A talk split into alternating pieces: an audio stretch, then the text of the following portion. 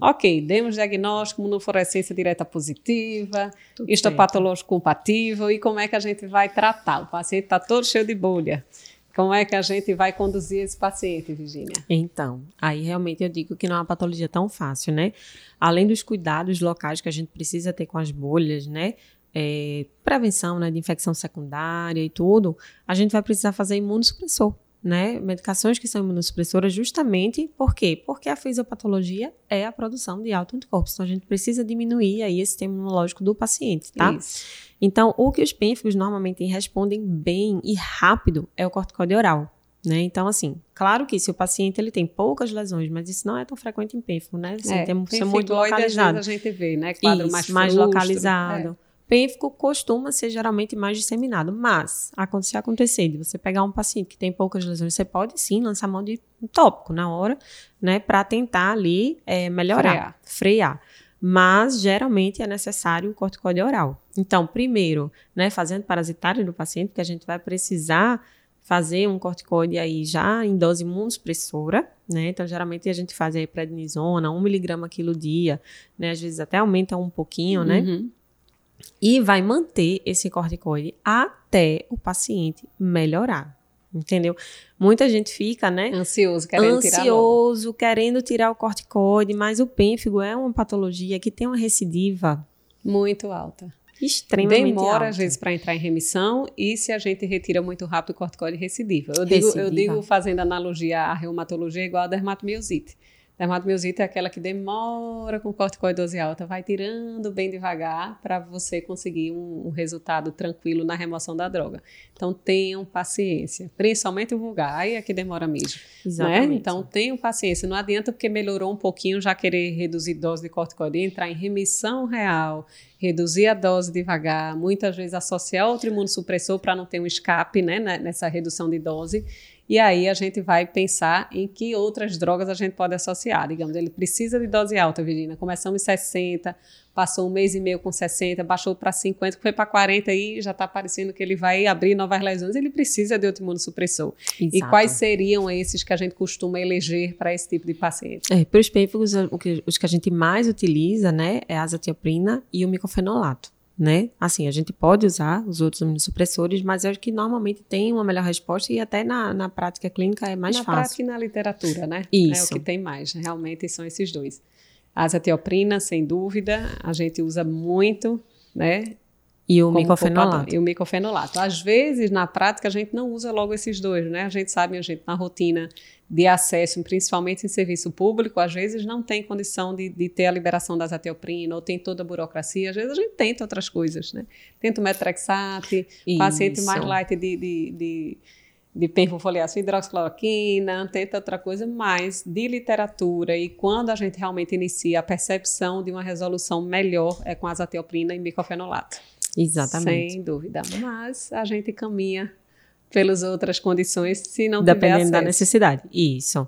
E a, falando nisso, né, apesar da dificuldade de acesso que a gente tem, hoje em dia a gente tem uma outra medicação, né, que é o rituximab, Sim. né, que a literatura tem mostrado realmente boas respostas para o pínfigo, né, a gente inclusive tem paciente, né, é, que, tá que fazendo, usa. que usa o rituximab e tem boa resposta, mas assim, é, é uma dificuldade de você conseguir, principalmente no SUS, né, a liberação né, para a medicação, mas vale a pena, principalmente para esses pacientes, mais né, graves. mais graves, muito recidivantes, entendeu? Então vale a pena entrar em todo esse processo de, de solicitação do rituximab, né? E além disso, né, ficar sempre de olho em infecção, né, Isso, Paulinha? São as complicações, né? Então, só para a gente fechar aqui, quais seriam as complicações que a gente poderia, deve, que deveria ficar atento, né, para que não haja um desfecho não favorável para esses pacientes. Vamos lá Isso. ver. A principal, na verdade, é a infecção, infecção. secundária. Exatamente, infecção secundária, porque às vezes você vê só uma bolinha ali, aí você deixa, né, uma pústula, uma secreção purulenta, vai deixando e como Pode o paciente, sepse. exatamente, porque o paciente, gente, tá, quando é disseminado, ele tá praticamente sem pele, então ele tá ali estrutura de grande queimado, é o que a gente diz, né? Se a pele não tá íntegra, ele tem perda, né, de, de água, de Isso, eletrólito. tem que ter cuidado ele... com, com as questões hidroeletrolíticas Isso, também. Hidratação, dependendo da extensão, claro. Isso. Vigiar a infecção, não também economizar muito em antibióticos antibiótico. Se você vê que está infectado, o paciente já está imunossuprimido, começa logo. Comece logo, não comece vai logo. esperar virar uma grande celulite e o paciente evoluir para sepse, que não é a ideia. Então, a, a gente tem que sempre ter o cuidado de evitar os efeitos colaterais de longo prazo do corticóide, que é um paciente que tem uma doença crônica, mas vigiar a infecção nos quadros agudos e exacerbados, que podem piorar e gerar sepse e até óbito, e acompanhar esses pacientes com relação a distúrbio eletrolítico, barreira cutânea, todo esse contexto que também pode ser uma forma de complicação. Você pode evoluir para uma insuficiência renal, né, por questão de, de desidratação e de perda proteica, enfim. A gente precisa de um suporte, eu acho que muito profissional, né, de uma boa Com assistência certeza. clínica para a gente conseguir tirar esse paciente dessa fase mais aguda. Isso, mas assim, os pacientes quando são assim bem manejados você consegue realmente, né, é, ver a medicação que fica melhor, né? Isso. né? Associar os imunossupressores, vai tentando tirar o corticóide direitinho, né? Aquela questão de doença crônica, você pegar na mão do paciente e vamos. E seguir. Né? E seguir. Isso. Vamos.